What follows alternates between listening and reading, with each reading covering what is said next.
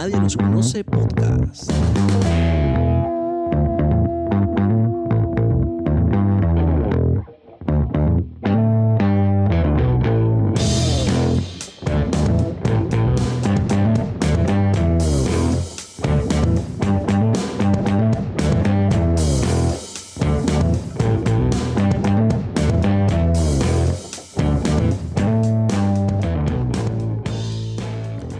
Soy Alfonso Prieto y les doy la bienvenida a esta primera edición de Aquí Nadie nos conoce podcast.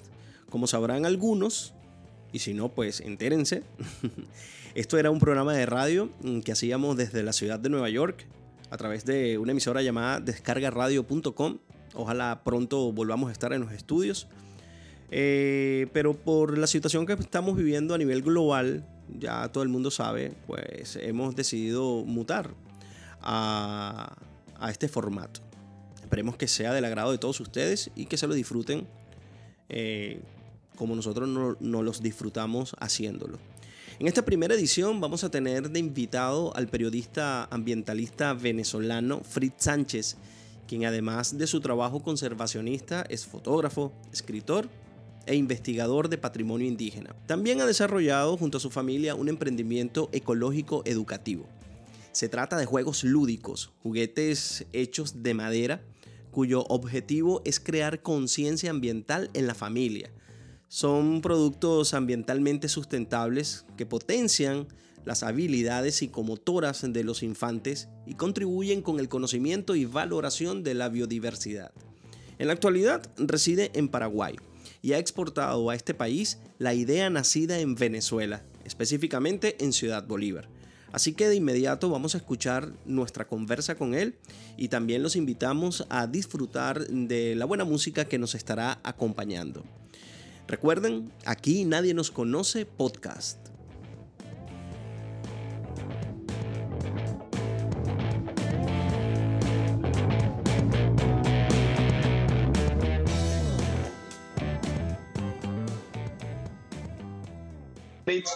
Tú como periodista lo debes saber que, que, que, a veces no es el momento como para conversar con una persona, que las cosas como, como que se dan, que a veces vas buscando hablar con alguien y, y no y como que no está el momento adecuado y resulta que hasta que llega y, y, puedes hacerlo. De verdad que un placer para mí tenerte aquí, un abrazo a la distancia, yo con una cerveza, tú con un mate, pues salud, ¿no? Porque, porque estos encuentros son, estos encuentros son buenos también. Así es, así es. Un saludo, Alfonso. Bueno, inmensamente agradecido por, por esta entrevista. En verdad que siempre es muy, muy sabroso hablar con un coterráneo, este, uno que está por estas latitudes más al sur. Pues. Lo, lo interesante de todo esto es que, aunque hemos cambiado de, de sitio, hemos cam, cambiado de escenario, por supuesto, extrañando la tierra que, que, que, nos vio nacer, la tierra que nos vio crecer y la tierra, en tu caso, que te aceptó después de grande. Así es. ¿no? Así este, es. Extrañar el Orinoco, extrañar eh, eh, los atardeceres, el casco histórico. Sé que eres un enamorado mm. del casco histórico. Yo creo que eres un enamorado de todo el estado Bolívar. Y son, las circunve y son las circunvecinas, porque el Delta no escapa a eso y el Amazonas tampoco. No, el estado tampoco. Amazonas tampoco, tampoco escapa a eso, ¿no? Este, pero aunque estamos extrañando, seguimos haciendo las cosas que, que, que nos mueven y, y, que nos, y que nos llenan. En este caso, uh -huh. Eh, yo intentando manejarme a través de los medios como lo hacía en, en, en, Venezuela y ustedes también trabajando, y digo ustedes porque tenemos que involucrar a Moy y a toda tu, tu, tu, familia, a tu Exacto. hija y, y, a los que tienes alrededor que va siempre con, con, con esa visión ecologista, ambientalista y por supuesto también la, la, de pensar en los niños, eh, en el caso de los, de los lúdicos, ¿no? De los juegos lúdicos sí. que ustedes fabrican. Sí, sí, definitivamente. Lúdicos nace en Venezuela, uh -huh. pero es un emprendimiento que ya pasó a ser como un estilo de vida para nosotros, porque todos nos hemos engranado muy bien en el concepto de, de fabricar piezas que representen la fauna silvestre en función a crear en los niños esa conciencia que permita a su vez que la pueda transmitir a los padres y contribuir con una como con una, una visión de, integración entre lo natural y lo urbano pues y, de las comunidades y la necesaria este, vinculación que, que, que, que, es estrecha, ¿no? Entre, las, entre la, los entes urbanos, las ciudades, la naturaleza y la importancia de la biodiversidad, que todos estamos interconectados en un solo planeta que es el, el mundo, pues. Y no solo eso, sino que en tu caso saliste de la parte de arriba del pulmón y estás en la parte sur del pulmón vegetal del mundo como lo es el Amazonas o la Amazonía, como también se le conoce a nivel mundial o en distintos idiomas, ¿no? ¿Cómo ves tú que, que, tanto, que tanto recorriste el estado Bolívar a pie, en bicicleta, montaste en Tepuy, navegaste el Orinoco en, en, en, un windsurf. Sí. Y en, Curiara también. Y en Curiara también, por supuesto. Una Curiara donde vas a tres dedos de, de, hundirte, estrechitas, y que con un canalete bien delgadito, y que uno no se explica cómo puede ser capaz de ir flotando allí. Pero Exacto. la serenidad de esos ríos y la forma, eh, en el caso de la indígena, cómo trata el agua, tú dices, wow, esto es increíble. A veces ni se siente, no salpica ni una gota. Pero antes de, hablar de eso, te preguntaba cómo es esa, esa relación también en el Paraguay con, con el Amazonas.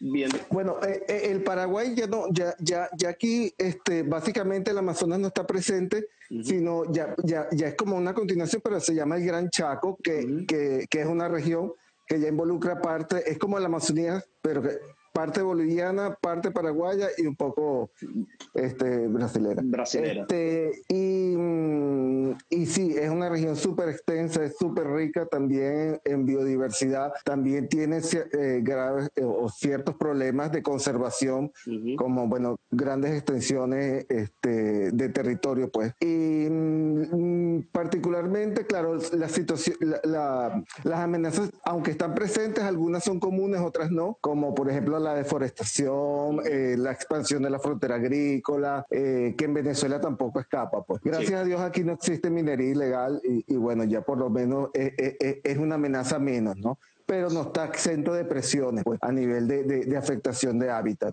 También es bien curioso porque mm, existe fauna que está presente tanto aquí como en Venezuela, ¿no? Eh, claro, los nombres cambian totalmente. Pues lo que nosotros en Bolívar o en Venezuela lo llamamos oso palmero, que se encuentra también en la Gran Sabana, aquí se llama yurumí. Hay chigüires, pues, hay chigüires, ¿no?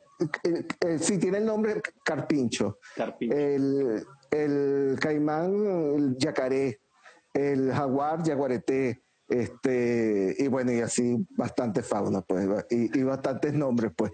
Bien curioso. Aquí el alcaraván se le dice terotero. Terotero. Y terotero. Y la leyenda de los llanos venezolanos que, que habla Simón Díaz en sus canciones sobre el alcaraván y que las mujeres se ponen nerviosas si te canta un alcaraván encima, porque bueno, podrías estar encima o embarazada. Aquí tiene esa leyenda, pero con otra ave que se llama pitogüe el Pitogüe. Wow, mira, fíjate. Entonces, hay, hay muchas similitudes. Este, compartimos bastante fauna, eso en verdad que alegra eh, el corazón, pues, ver que este, todavía hay una distribución de fauna en todo el sur del continente presente, pues. y, mm, y fue un proceso, y fíjate que con respecto a los lúdicos, eh, nos pareció gracioso que pudiéramos replicar algunos de los modelos que ya desarrollábamos en Venezuela, los podíamos replicar aquí porque también está presente la fauna. Pues. Eso, eh, eso, te quería, eso te quería, te quería llevar, precisamente al que compartes una, este, una, una fauna que ya venías trabajando, el caso del lorito que vemos ahí, una guacamaya o como, como quieran decirle, también este está presente allá. Sí, esta aquí está en peligro de extinción bastante, eh, es bastante amenazada, un loro vinoso. Este, y sí, se encuentra como entre las 10 especies más amenazadas del Paraguay. Y de hecho, nos hemos enfocado mucho en eso. Pues hacemos, claro, mucha fauna, pero no, igual que en Venezuela, nos hemos centrado en reproducir eh, las especies que más están amenazadas, de manera de que se pueda ir conociendo con el trabajo nuestro en los hogares, este, cuáles son las especies que aprendamos a reconocerlas y, bueno, y sumarnos a, protegerlas. La receptividad, ¿cómo ha sido de la gente? He, visto que, bueno, que, han, participado en, en, en, algunos, este, en algunas exposiciones. Sí, y, congresos, exposiciones. y, que, y que también este, gente se ha buscado incluso a utilizar a los lúdicos, por lo que entendí, como como premios, como, herramientas de... como premios, sí, y reconocimientos, pero también eh, hay ONGs que lo utilizan como herramienta de educación ambiental para los chamos, que nos pareció genial y, en verdad que hemos hecho un trabajo muy bueno con OPADE, se llama, con esta ONG que mm, en, sus eventos pone a los niños a jugar con, con, los lúdicos y después que los niños juegan, ahí con, con las tablets que ellos tienen, toda la ficha eh, de especificaciones de cada especie, van enseñando, mira, tú jugaste ahorita con este que es un taguá, que es eh, lo que nosotros le diríamos este, un báquiro, eh, pero este es endémico del Chaco. Entonces, fíjate, estas partes blancas no son aleatorias, pues. Es que tiene esto, este collar blanco, y, Esta, y esta y esta y, y, este pelaje blanco también por el hocico. Oh, Entonces, es muy característico. Entonces, claro, la idea es eso. Aunque obviamente hay un juego de colores para que sea atractivo para el niño, la estructura del animal y las características que lo distinguen, eso sí tratamos de que siempre estén contenidas. Hacemos nuestra primera pausa en la conversa con Fritz para escuchar dos temas. El primero, Peligro de Mano Negra. Está en el disco Putas Fever y podríamos decir que es una versión del tema Te están buscando de Rubén Blades y Willy Colón que grabaron para el disco Canciones en el Solar de Los Aburridos. Después tendremos a Chango con Don't Drop Your Pant, tema que puedes encontrar como track número uno en el primer disco de la banda editado en 1996.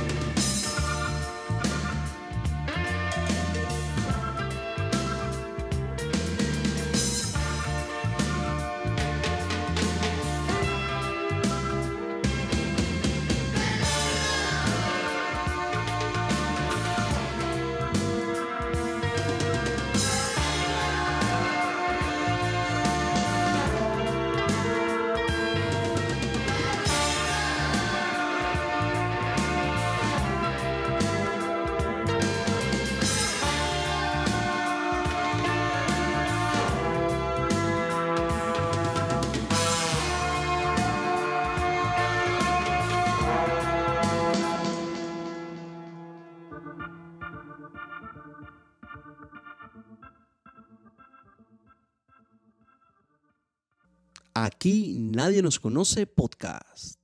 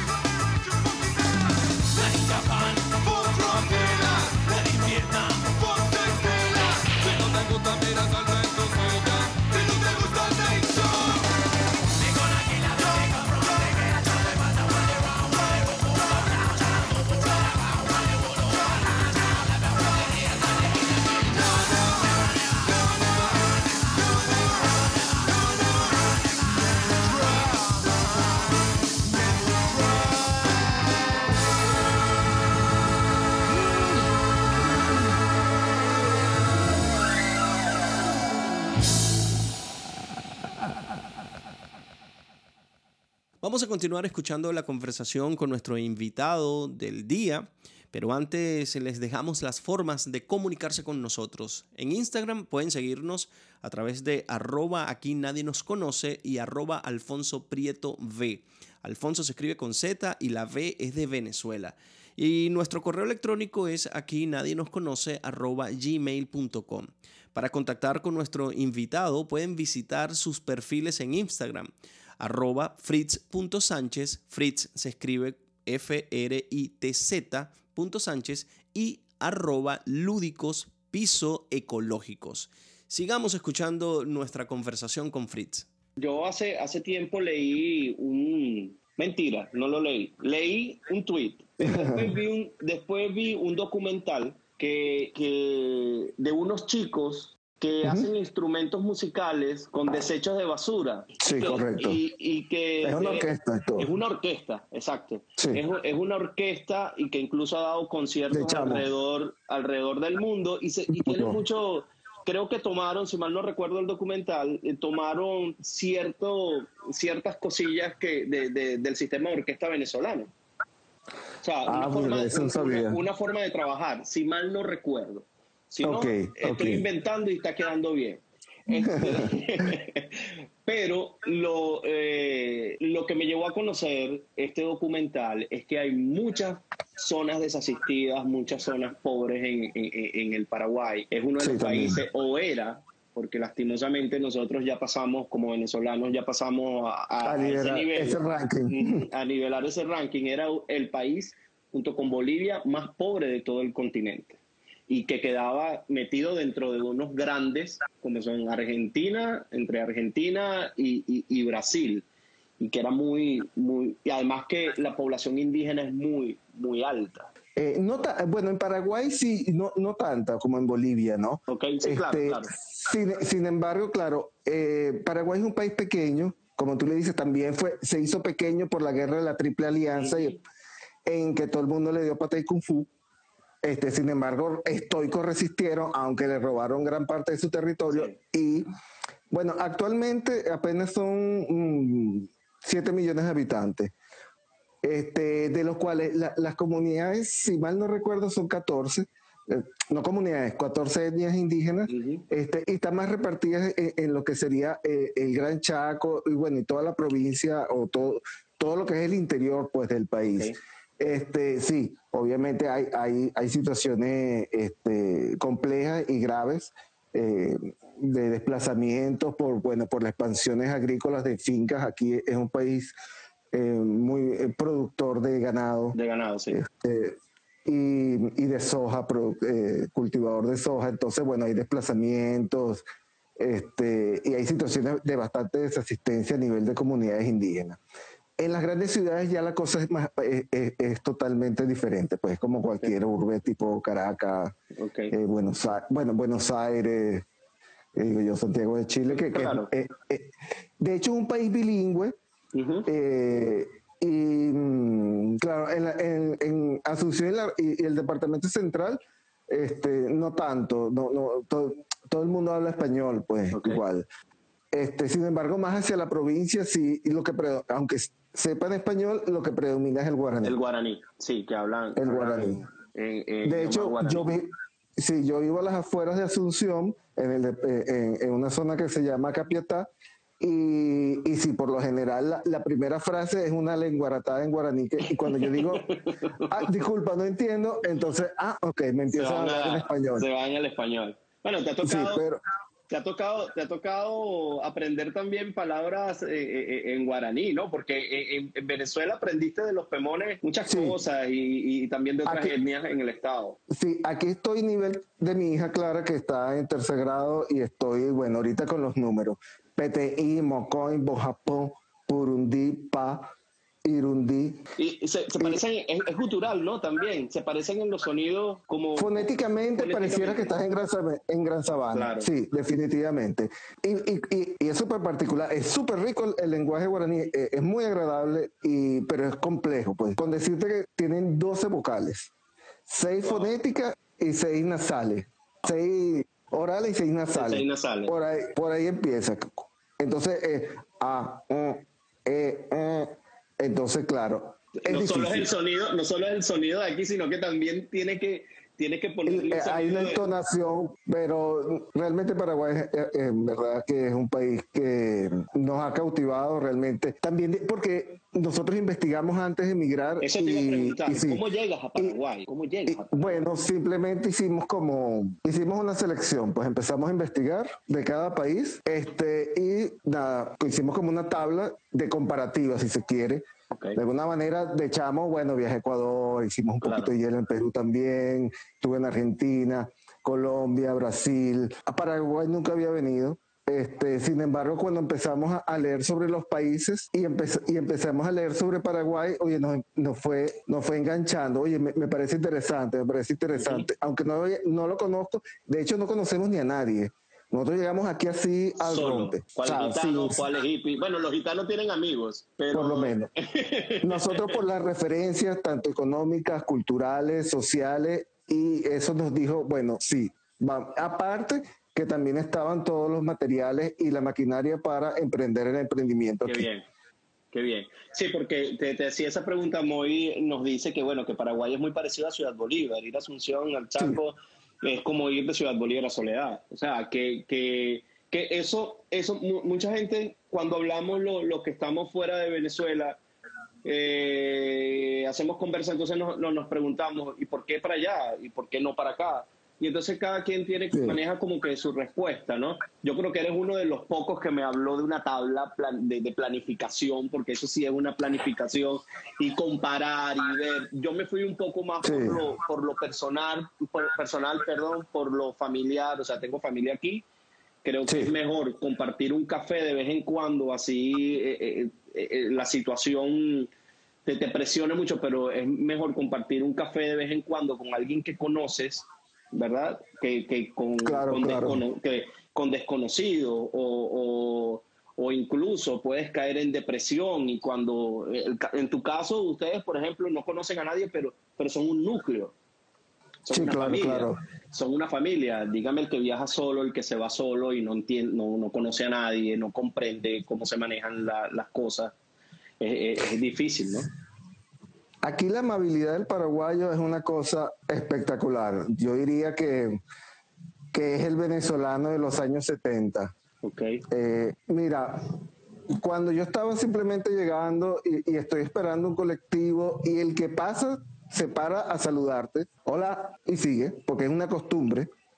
O sea, esa familiaridad. Y fuimos conociendo gente, en verdad que fue un apoyo rotundo eh, absoluto, pues impresionante. Nos presentamos a, la Asociación de Artesanos, de una vez nos, nos intégrense.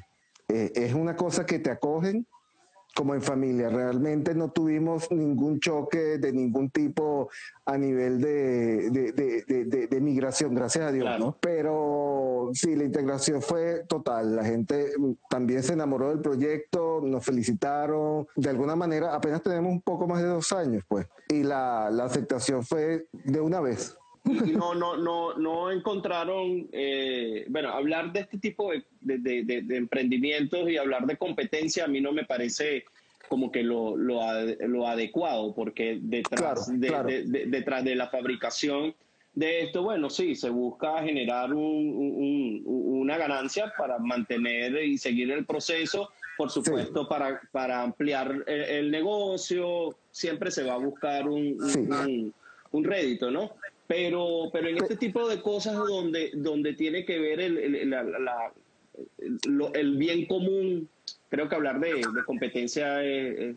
claro, a nivel productivo, incluso en Venezuela, este, con la técnica de calado, de, hacer piezas caladas, este, en Venezuela habían varios jugueteros famosos. Y y este, sin embargo, compartíamos eh, en, exposiciones de jugueteros eh, cuando se hacían. ya obviamente no. Pero, pero nunca hubo una rivalidad y, por otro lado, nuestro concepto en Venezuela tampoco este, eh, tuvo una competencia directa. Obviamente en el trabajo de calado, bueno, la gente cada quien va agarrando sus aristas, pues. Uno se trabajaba más con la parte cultural, tradiciones, diablos de Yare, ¿me explico? Y nosotros siempre fuimos fauna. Y en Venezuela como que también eso, aunque tuviéramos las mismas máquinas y, y, y, y utilizáramos la misma técnica de calado, este, había un respeto y nadie eh, como que se copiaba. No voy a hacer lo mismo que están haciendo allá porque, bueno, claro. vamos a respetar. A Marí, que creo que también está por allá, a María Herrera, este, que bueno, ya es artista plástico, ella empezó también haciendo este, piezas de, de madera calada, sin ella era más paisajes. Eh, unas muchachas en Barquisimeto eran prácticamente árboles, nosotros fauna. En Mérida eran más educativos, todos más o menos con la misma técnica, pero respetando. Y coincidíamos incluso en, eventos y también en catálogos que, claro, cuando funcionaban instituciones y hacían catálogos de, de jugueteros, este, compartíamos los catálogos, o sea, estábamos ahí todos y se veía muy claramente esa, esa especificidad especificidad de cada quien, como que agarró su, su horizonte dentro de la misma técnica. Aquí en Paraguay, este, sí, definitivamente eh, creo que solamente hay una persona que trabaja con calado y es totalmente diferente a nosotros. Nosotros si llegamos con fauna, llegamos generando también la fauna de aquí, eh, pero no, no, no había alguien que la actualmente en esta técnica que, que, lo, que lo hiciera. En el plano educativo, ¿están haciendo talleres o están piensan hacer este, planes vacacionales, por ejemplo? Para este año sí lo teníamos pensado antes de, que nos este agarrara la del COVID. de esto, de esto que no sabemos porque definitivamente. sí, sí, está, eh, No, para no caer en especulaciones, Sí, aunque hay sí, sí. Y los secretos a voces. Sí, no, e- exacto. Y, y- y para especular está hecho este año, definitivamente. Segunda pausa musical en Aquí Nadie Nos Conoce Podcast y en ella vamos a tener a Los Auténticos Decadentes junto a otra banda argentina llamada Los Caligaris. Estos fusionan el ska junto con el cuarteto. Los escucharemos con una versión grabada en vivo del tema 840 de El Potro Rodrigo. Y después tendremos a Los Desordenados de Venezuela. Desorden Público con Luna Verde. Esta canción ya la habíamos escuchado en un EP de la banda que había sido grabado en un concierto en el Teatro Teresa Carreño. Ahora la presentan en este 2020 en su último trabajo discográfico titulado Desorden Forajido, disco que contiene rarezas, remixes y lados B que durante muchísimo tiempo estuvieron engavetados.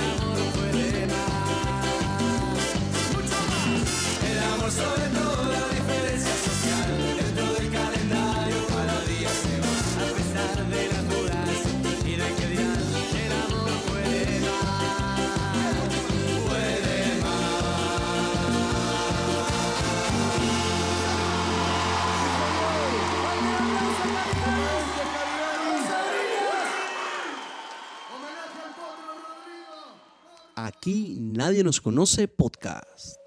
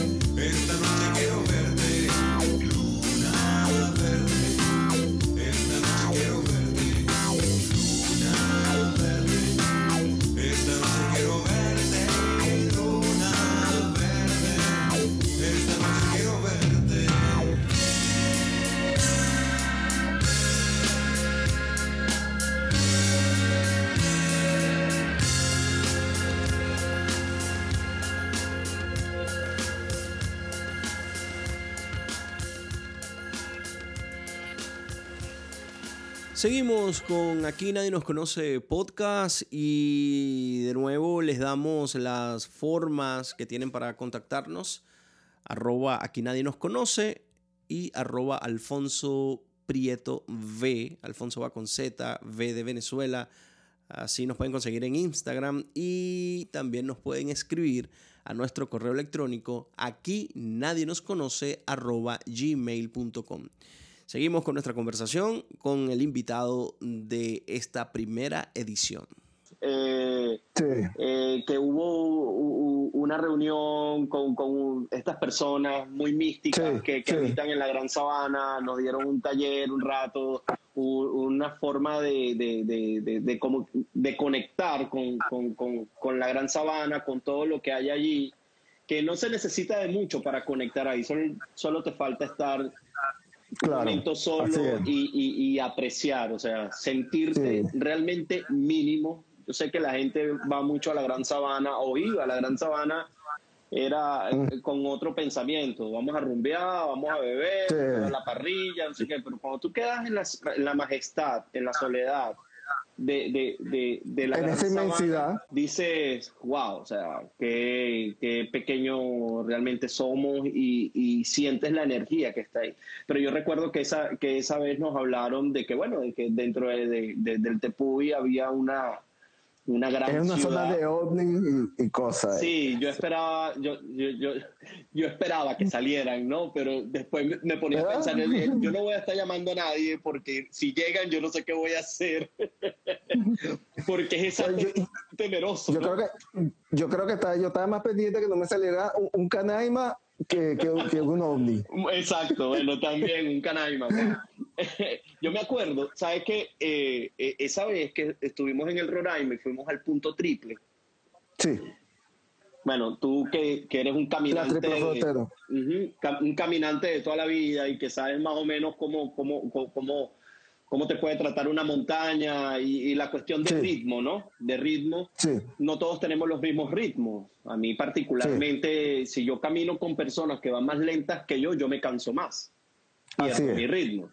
Este, Así pero es. eh, eh, eh, cuando fuimos al punto triple, hay una zona que atravesamos que se llama el Valle de los Dinosaurios, Ujú. donde yo quedé, yo quedé solo. Yo, yo quedé solo. El, el más próximo adelante era el- un guía y ya había cruzado. Iba por el lado izquierdo y ya había cruzado hacia este lado. Ya yo no lo veía. Y de atrás tenía a alguien como, como a 100, 200 metros. Pero ahí Mm. sentí algo. Yo dije, o sea, ahí cuando ¿Verdad? lo que hablábamos de, de cuando quedas solo en esos espacios, ¿no? Sentí como que la presencia de algo y me asusté. Me asusté y, y creí que de Pero- me iba a salir un dinosaurio.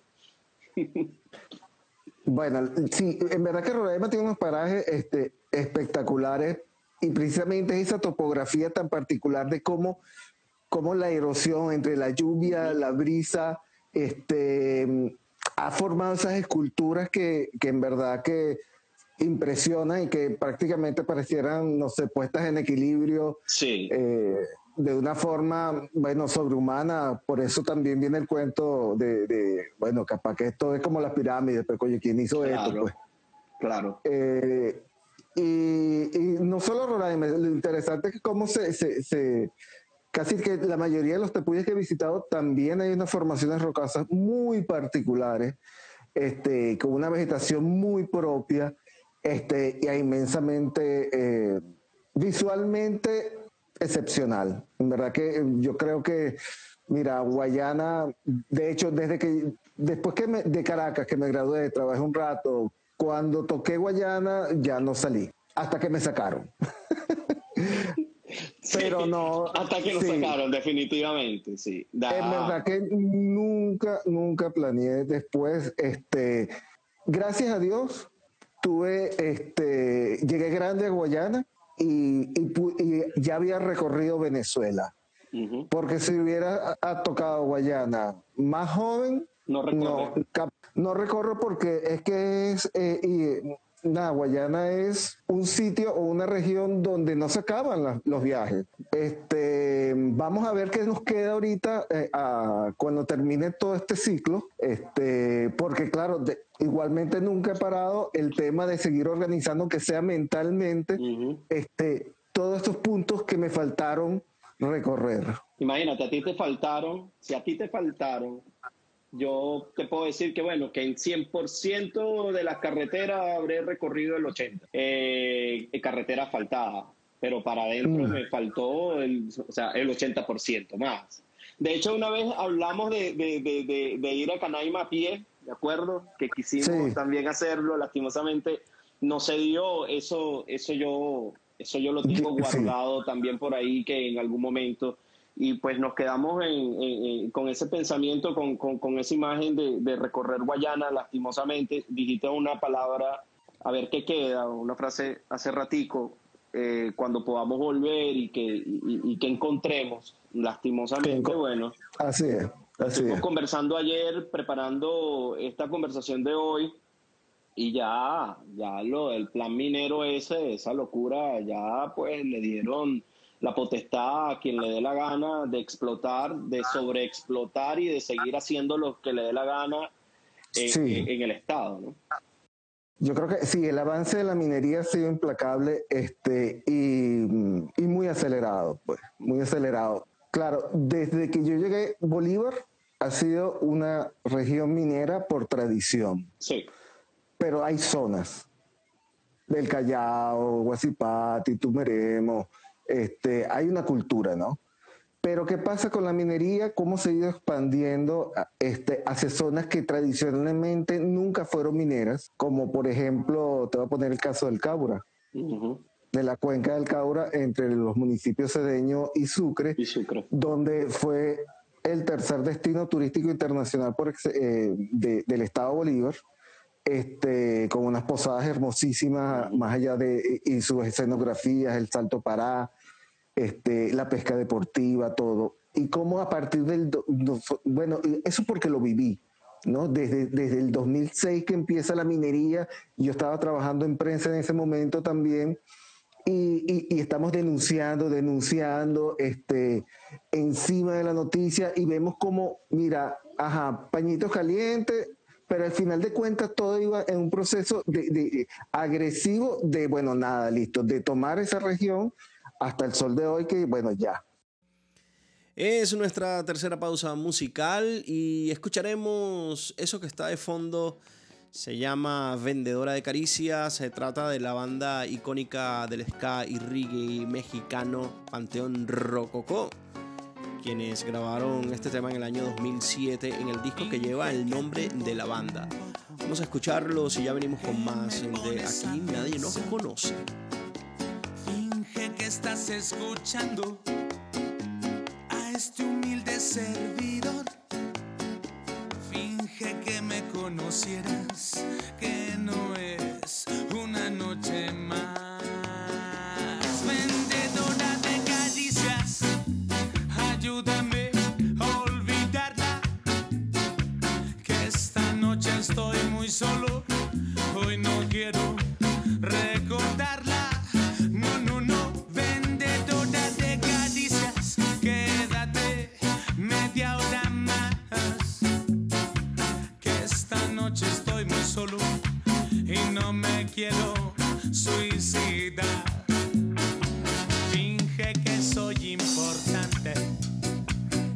soy todo para ti. Finge que me quieres mucho, que conmigo eres feliz. Vamos, mami, finge que soñamos juntos con estrellas sobre el mar.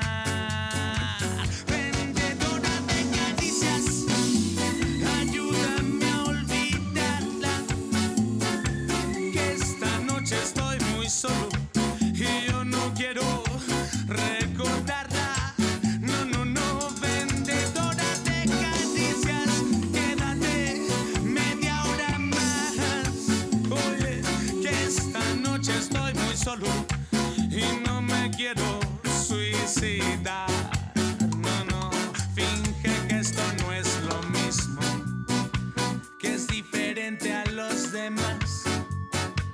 Finge que no te has cansado de este tonto trovador. Finge que yo soy tu todo y que no existe nada más, nada más, nada más. Vendedora de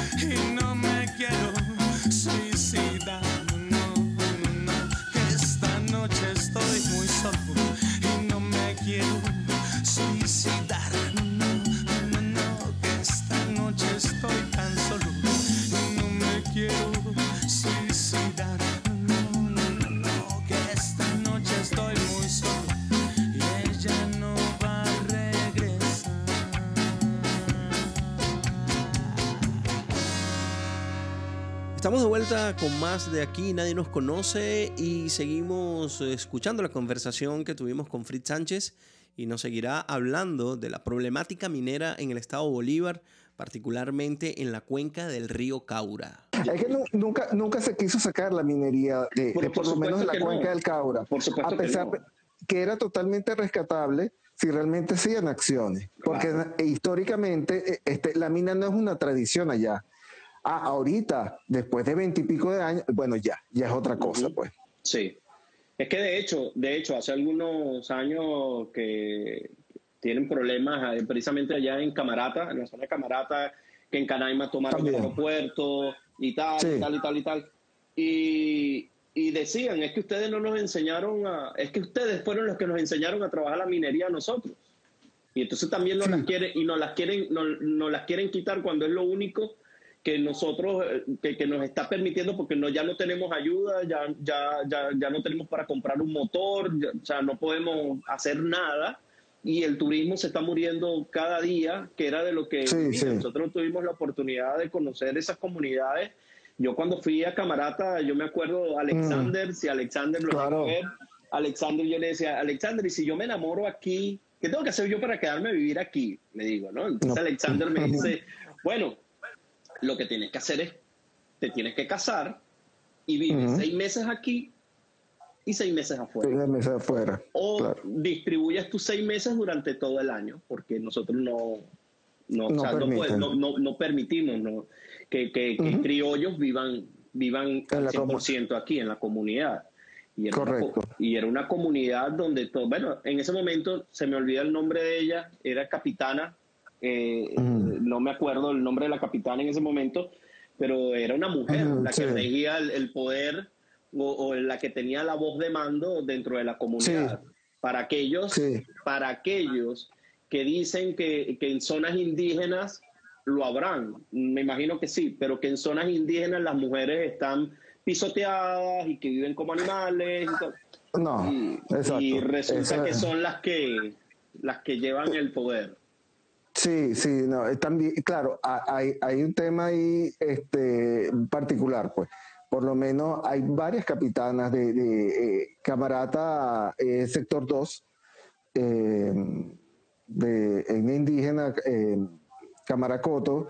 Eh, sí, la capitana, no me acuerdo el nombre exactamente, si era Crucita para ese momento. Creo que era Crucita, Eh, creo que era Crucita. Sí, este, mm, pero hay, varias regiones, este, porque son ocho sectores, ¿no? Pemón en, en el estado de Bolívar, donde eh, como políticamente están distribuidos, o ellos mismos definieron sector 1 La Paragua, sector 2 Canaima Camarata, sector 3 es la parte de, de Urimán, eh, y bueno, y así, ¿no? Hay varios sectores donde las mujeres sí han llegado a ser capitanas y han repetido. Ellos tienen este, Sí. por asamblea, ellos, pues, ellos eligen su capitán general del sector y, y han repetido. Este, por lo que sí, esa creencia de, de- de- de que la mujer nada, está, eh, eh, es menospreciada, Sí. no puede tener cargos administrativos o de liderazgo en las comunidades, sí. Habrán obviamente comunidades de comunidades, Sí, por este, muy tradicionales, pero no, no es el, el- el- El la caso de regla. los pemones, no es, lo- no es la regla en, en los pemones y no sé si otras etnias en el estado de Bolívar, hablando del estado que no, que el cual... Yo, yo- sí, yo, yo creo que la estructura del hombre, este, como líder eh, eh, en, los yecuanas sí, sí es más fuerte, pues. Sí, ¿no? Y en, el, en, el, en los Eñapá también, en el Panare, Y creo que también. en, en los panares y los ánimas también.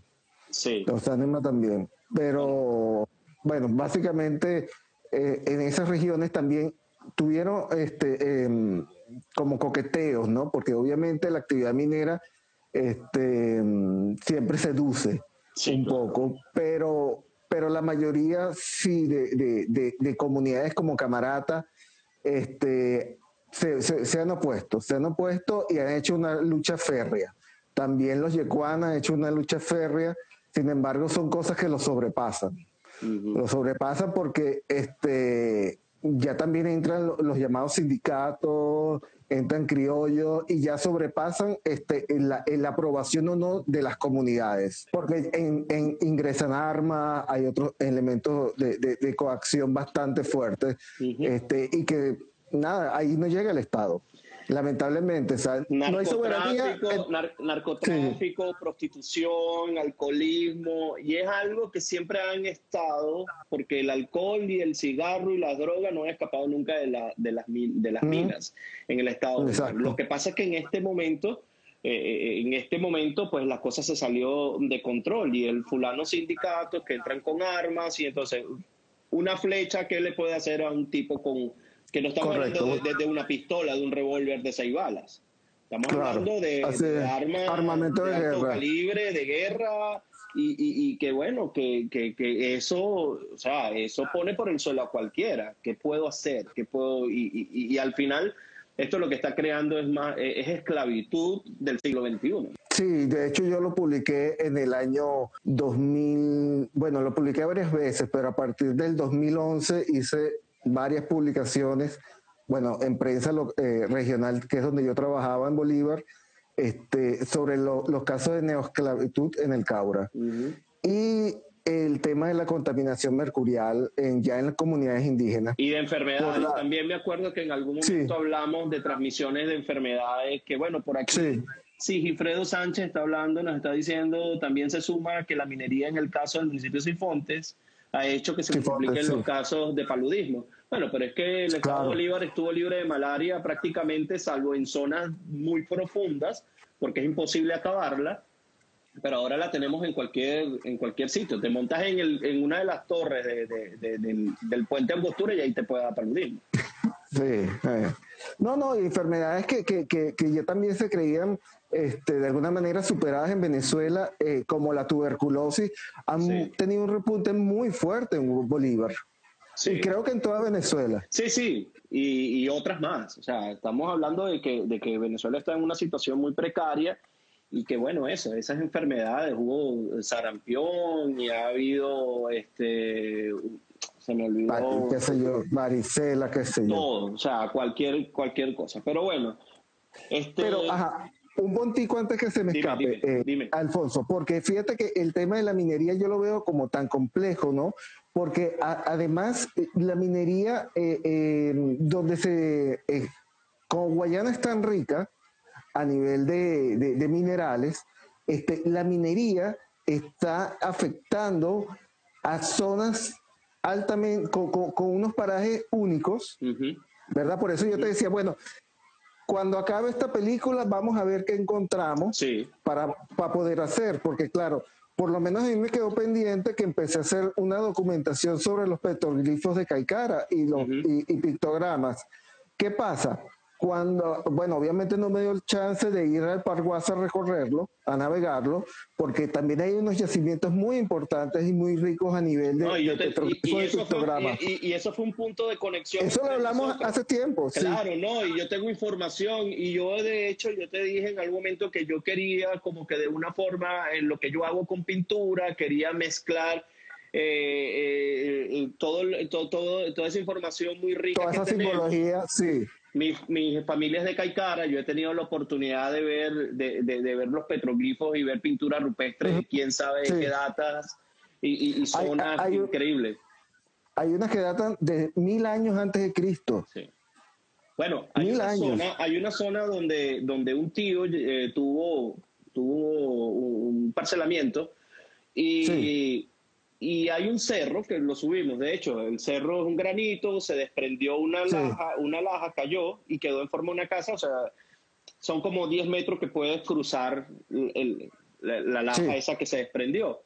Y ahí hay pinturas. Y hay una Sí, esfera gigante, una esfera gigante de piedra que también tiene pinturas. Y, a- y subes la piedra, subes el cerro y hay como, como unos jacuzzi, pero perfectamente tallados, donde Sí. incluso hay uno que tiene como, como una muesca que pareciera Sí. que ahí se, una silla gigante, como que era que ahí se sentaba el, el líder y abajo Sí. los demás, o quién sabe qué era eso. eh, y una inmensidad de sabana a la derecha, anegadiza del Orinoco, pues que, que increíble. Bueno, ahí está el cuento de Amalivaca. Sí, todo de esto. Amalivaca, correcto, de los tamanacos. Sí, Sí. entonces, claro, el problema está en que eh, la, mi- la minería ilegal que se está practicando en toda esa área, desde, desde Caicara hasta Puerto Ayacucho, Ujú. con la extracción del coltán, está afectando todo ese, Todo eh, eso, eh, todo todo eso es- está todos esos yacimientos arqueológicos que, bueno, capaz que, mm, bueno, están documentados gran parte de ellos Sí. pero mira, si no lo llegaste a ver, capaz que ya no, ah, vamos y ya no están. Estoy seguro Entonces, de eh, entonces el, eh, el efecto de la minería, y ahorita con esta nueva medida de, de- de que aprobaron nueva- seis nuevos, o seis, que en seis ríos legalmente, porque siempre ha existido minería en esos ríos, pero ahorita legalmente este, se practique la minería a gran escala, la devastación va a ser absoluta, pues. Por supuesto, Porque y cuando no tiene, no control. el aro, sí. Y no tienes control. Sí, sí, porque Nosotros conocemos la, la, la- y que yo nunca he estado de acuerdo, de hecho, con la minería. Yo no uso oro, yo, yo me casé y no tenemos anillos de oro. Yo llegué a un momento en que dije, mira, yo no quiero, yo no quiero nada de prenda. Mi hija tiene porque le han regalado y porque, bueno, tiene que usar zarcillos, pero no es mi, no es tampoco una forma de ahorro de nosotros de guardar en oro o algo así. Claro, o sea, claro. yo tengo mi, mi, mi filosofía con respecto, con respecto al oro. Pero conocíamos lo que era la, la, la minería tradicional. Esa, La artesanal. El de la suruca, el de, el de la batea. Sí, recogían Exacto. con mercurio, con- eh, eran contaminantes, pero muy, muy poco. Estaban los que tumbaban cerros, que, o sea, la aluvional, que esa sí, Sí. es la que viene contaminando ríos desde hace muchísimos años. Y, Sí. y- pero ahorita ya, o sea, descontrol, balsas por todos los ríos o los ríos más importantes y, y, y- y que, y que, bueno, la zona Ciudad Bolívar, Puerto Ordaz, San Félix, no hay agua en las tuberías y, nos rodean de los ríos más caudalosos del mundo, el Caura, Claro. el Caroní, el Orinoco, y, no llega Paragua. agua por tubería, el Paragua. Y entonces además estos ríos están siendo contaminados porque, bueno, la, en los lechos de donde están tumbando los, la, la- lo- lo- la- la tierra y todo eso se contamina. No, y va- y, y la remoción de sedimentos, pues. Claro. Entonces, te, te, te- está- es- te estás ahorcando tú mismo, pues. Pues acaban de aprobar, bueno, dale, dale duro al, al caroní, al paraguas, que son los, los que alimentan guri. Acortas la vida útil de la represa, De se la tapa represa. la turbina, Exacto. ¿qué hacemos?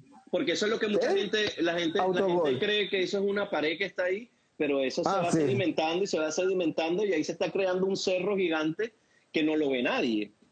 Que ahorita Y- los curereros para allá, Canaima, está- eh, están, eh, se la están viendo fuerte, pues, porque, claro, con ese trabajo de, de- de- de balsas, o sea, ya hay una sedimentación que está formando como, una, como unos is- pequeños islotes que, claro, a, a, a ras del agua no se ve, pero cuando pasa el motor por ahí, ¡pácata! Choca, claro.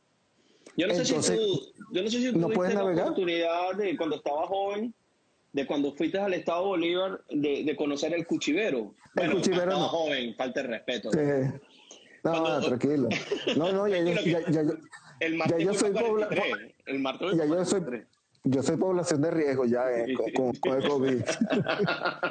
yo también, yo también, Dios los libre. Pero bueno, te ver. decía, yo no sé si tuviste la oportunidad de conocer el cuchivero en aquella época. El cuchivero hace No, unos 30, 40 años era Sí. marrón barro.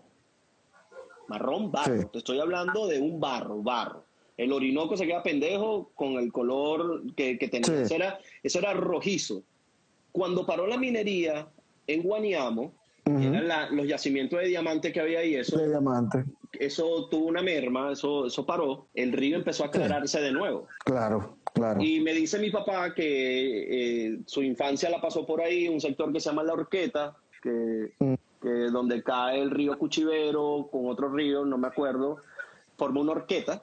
Este, y el río Cuchivero de ahí para adelante era clarito y se veía todo, porque es que en esa zona era donde caía todo lo, lo- lo- del río Guaniamo, caía todo Sí, el que formaba la horqueta, el río Guaniamo sedimentación. contaminaba y ensuciaba todo eso y ese río moría en el Orinoco color barro. Y estamos hablando de un Mm. río gigante, porque es Claro. grandísimo, anchísimo. Pero bueno, esa es la minería. Esa es la minería. Llegamos a nuestra última pausa musical y qué sabroso escuchar eso que ya está de fondo. Se trata de los Scatolites de Jamaica, considerados los papás del ska. Y del disco Ball of Fire tenemos ese tema, Freedom Zone. Así que vamos a escucharlo en Aquí Nadie Nos Conoce Podcast. Ya venimos para la despedida de esta primera edición.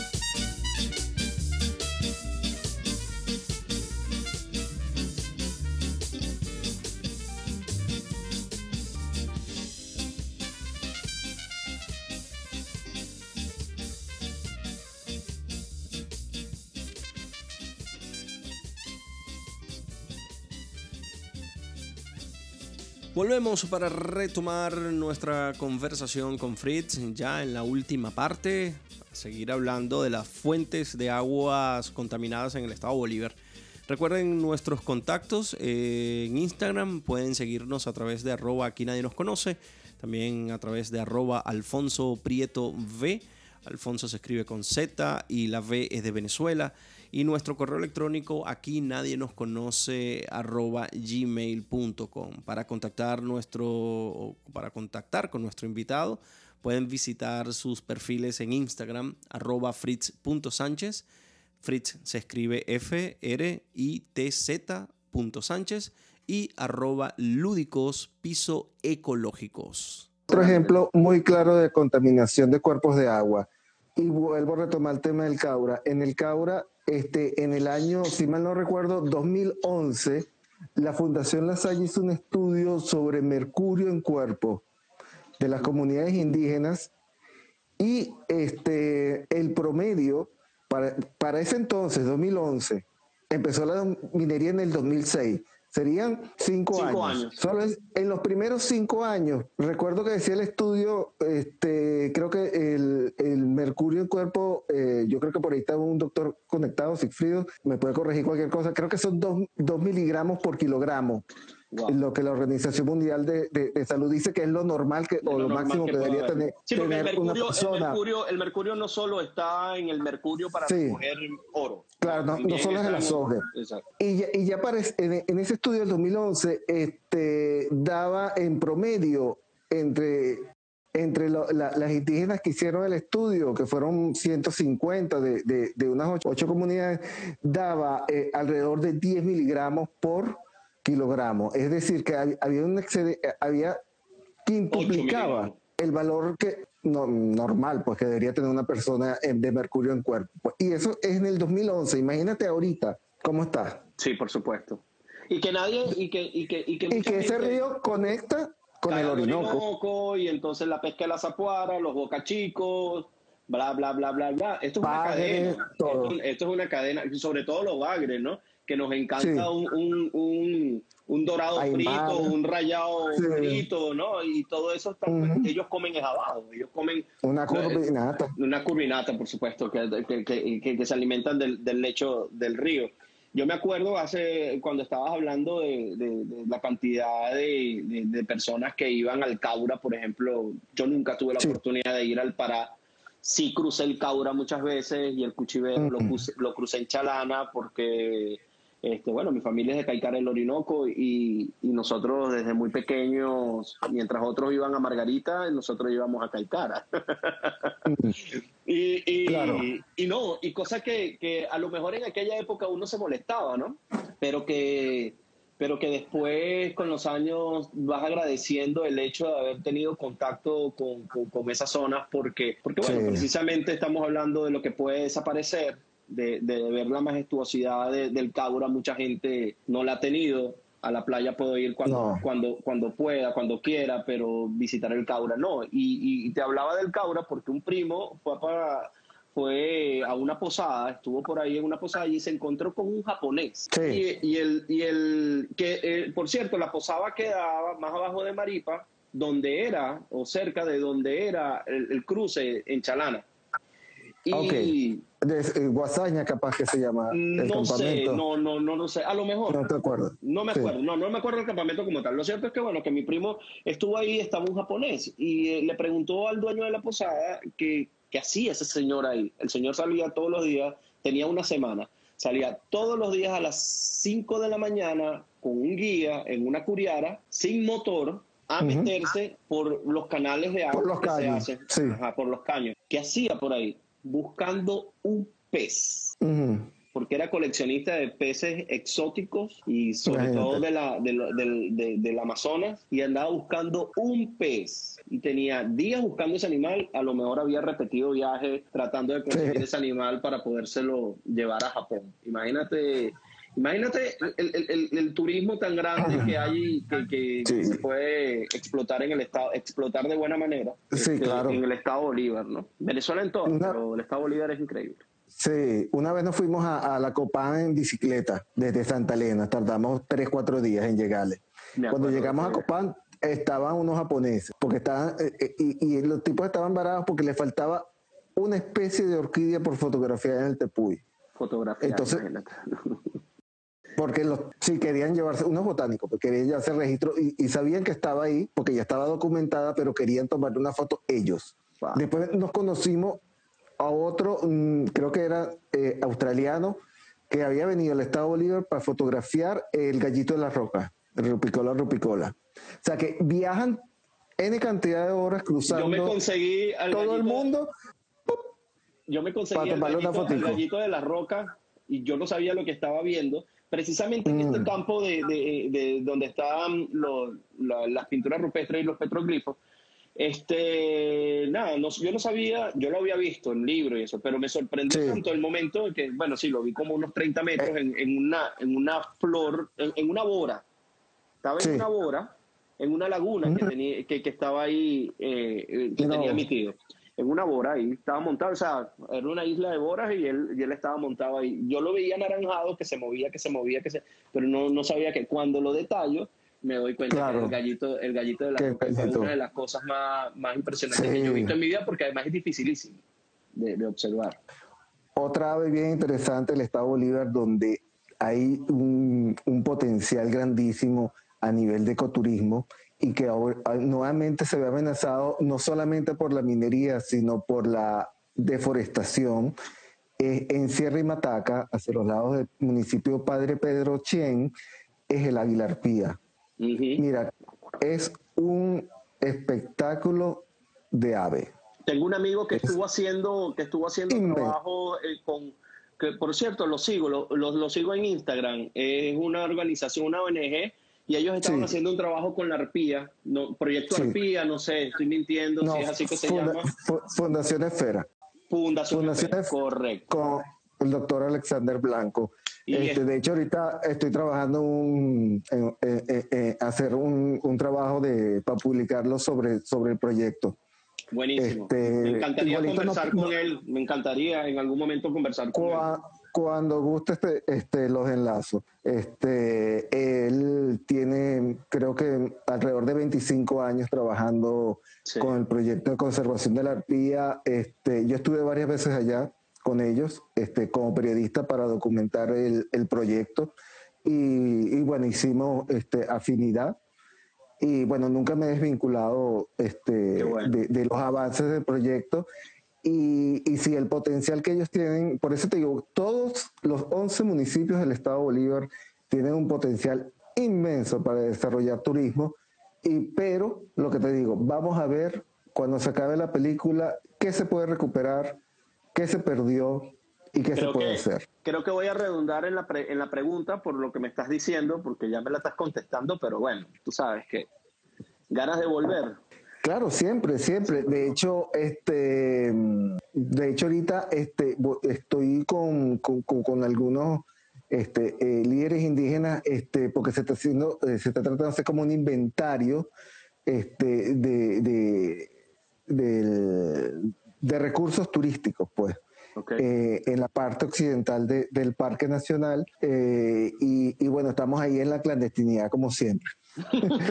bueno, esto no es muy an- clandestino ya, pero bueno, nos quedan cuatro No, no, minutos. pero me, pero me refiero eh, en el sentido de, de, de, de, de, de- de visorar cosas más allá Claro. de lo inmediato, pues. Por supuesto. Y, y, y de ver qué, qué, qué, qué recursos se tiene, eh, qué se necesita para activarlo. Y, y bueno, ir pensando, bueno, tener ese material ahí para este, poder desarrollarlo en algún momento. Pues. Sí, bueno. El, empodera- el empoderamiento de las comunidades este, y que todavía persiste este, el interés de ellas de apostar por el turismo y no por la minería.